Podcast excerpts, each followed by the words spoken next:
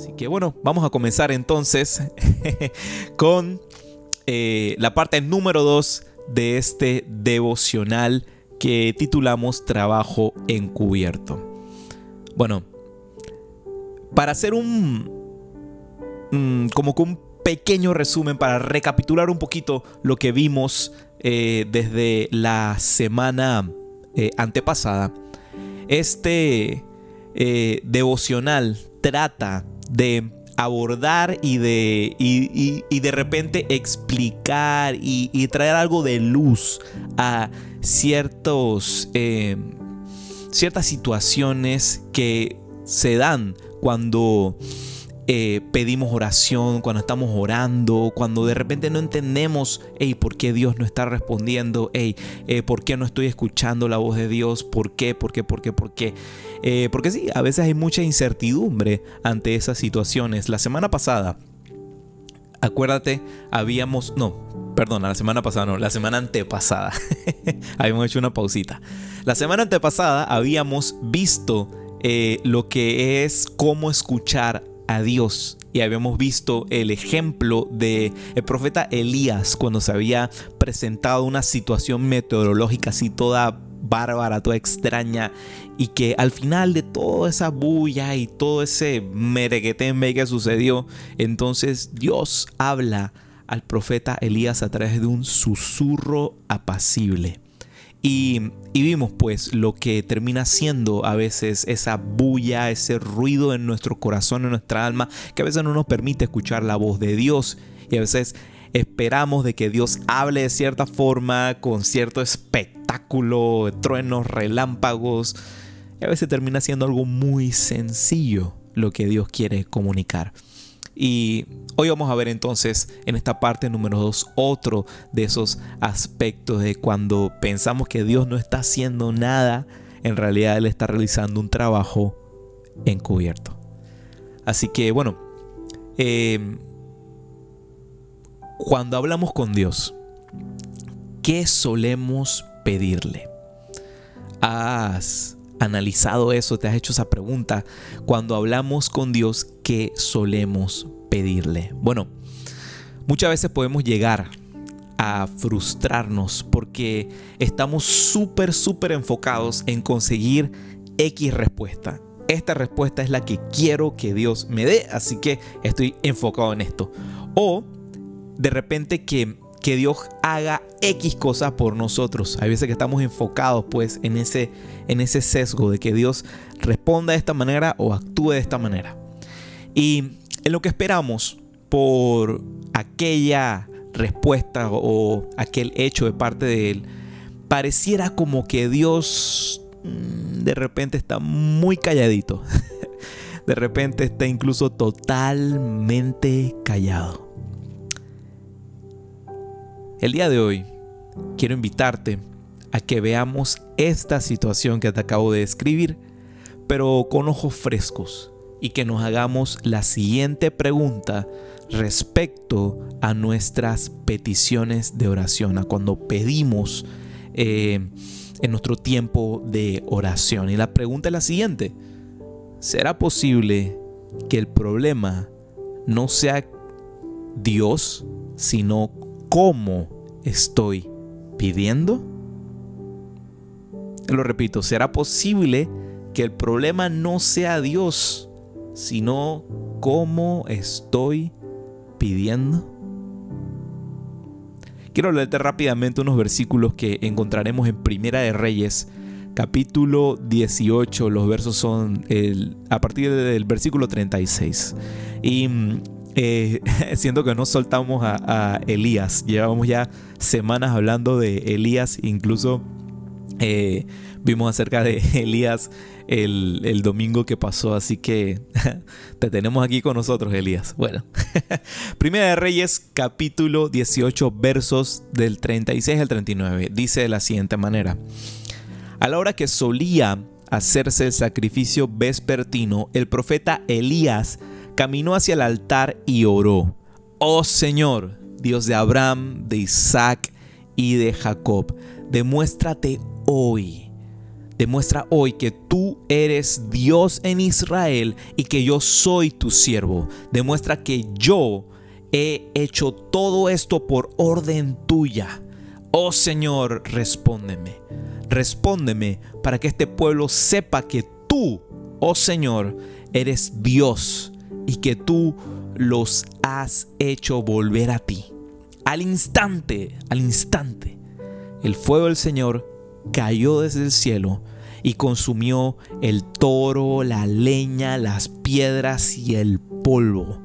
Hasta lamió toda el agua de la zanja. Cuando la gente vio esto, todos cayeron rostro en tierra y exclamaron, el Señor es Dios. Sí, Él es Señor, es Dios. Como ves, hoy vamos a abordar este eh, tema de cómo pedirle a Dios, cómo pedirle a Dios. Y para comenzar te digo que la prioridad principal de Dios es atraer a personas a Él. Ese es su enfoque principal. Si te dijera dónde está más afinado es hacia eso, a atraer personas a Él. Así que si nuestro enfoque es, por otro lado, buscar respuestas sencillas a preguntas complejas, como por ejemplo, y sé que te identificarás, yo me identifiqué con alguna de estas preguntas, como por ejemplo, ¿qué va a pasar en mi futuro? ¿Qué carrera deberé estudiar?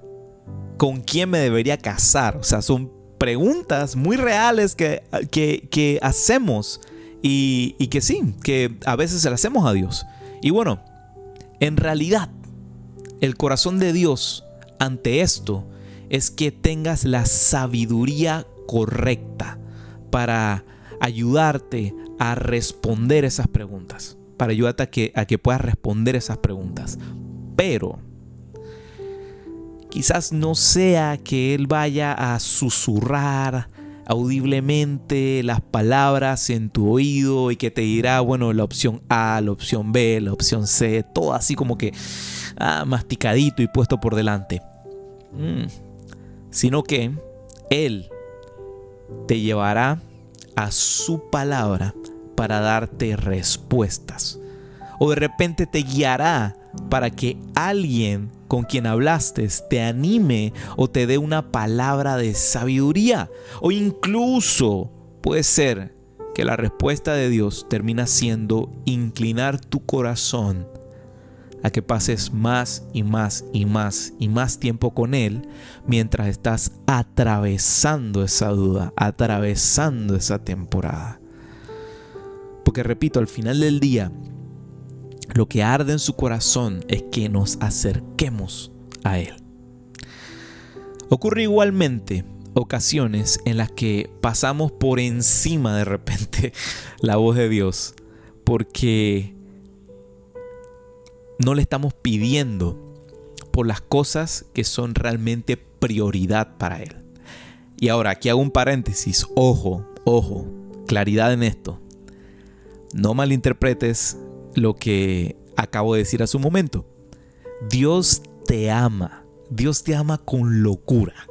Y tiene sus oídos 100% atentos a todos tus asuntos, a todas tus preguntas, a todas tus dudas, a todas tus incertidumbres. Y a todo lo que atraviesas en la vida.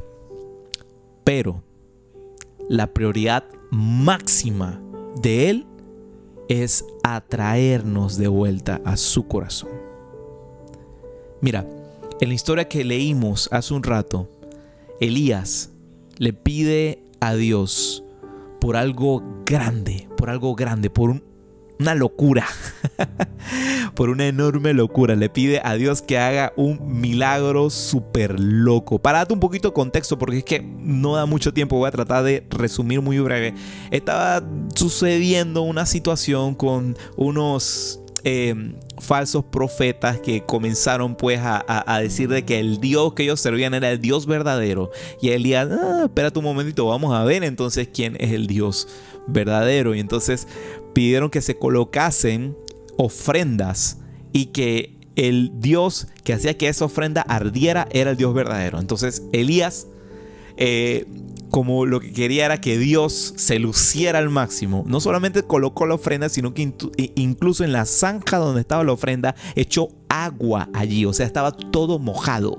O sea, para que algo arda, la lógica te indica que tiene que estar bien seco para que ocurra la ignición. Pero mira, estaba mojadito, mojadísimo eso, estaba lleno de agua la zanja. Elías ciertamente le estaba pidiendo a Dios que ocurriese un milagro grande, una locura. Entonces, sí, era una enorme demostración de su poder. Que fuego cayera del cielo, y no solamente que fuego cayera del cielo, sino que consumiese una ofrenda que estaba totalmente empapadita, mojada. Ciertamente no era una petición leve ni chiquita. Uf, para nada. Pero, pero, lo importante de todo esto, y es lo que tiene que ser nuestro enfoque a analizar esto, no es lo que pedía Elías, sino para qué Elías pedía aquello que pedía. ¿Ves? Es una manera totalmente diferente de verlo. No es lo que él pedía, sino para qué lo pedía. Porque el para qué es que él quería que el poder de Dios fuese visto por una multitud de personas que se habían olvidado completamente de Dios, que habían apartado totalmente su corazón de Dios. Él lo que quería era que brillara Dios delante de ellos. Y esta petición de Elías se trataba de volver el corazón de las personas a Dios. Y eso, eso es lo que se vuelve el factor decisivo para que la respuesta de Dios ante la petición de Elías se diese. Aquí te hago algunas preguntas para que reflexionemos un poquito acerca de eso, acerca de cuál es el enfoque de nuestra oración. Y todas van centradas a cuando pedimos algo a Dios. Así que cuando pedimos algo a Dios, ¿está la gloria de Dios en juego?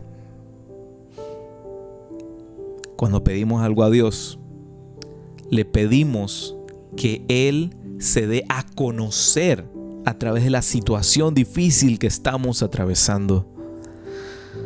O cuando le pedimos algo a Dios, ¿será que nuestras peticiones solo están enfocadas en que nuestras vidas sean más cómodas? Mira, si sientes que Dios está particularmente en silencio en esta temporada de tu vida, si sientes que Dios está particularmente en silencio, calladito, quiero animarte, quiero animarte, quiero animarte a que te acerques más a Él, a que te acerques mucho más a Él. Y no solamente que te acerques a Él, sino que examines el trasfondo de tu oración, de tu oración.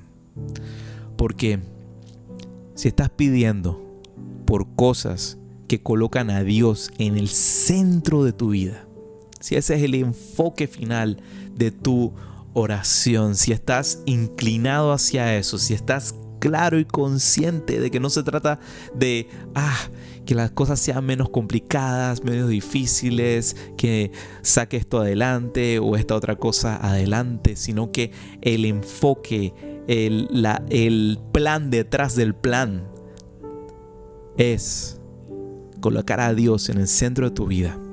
Mira, te aseguro, te aseguro, te aseguro que aquella es la clave para que tengas una respuesta clara de parte de Él.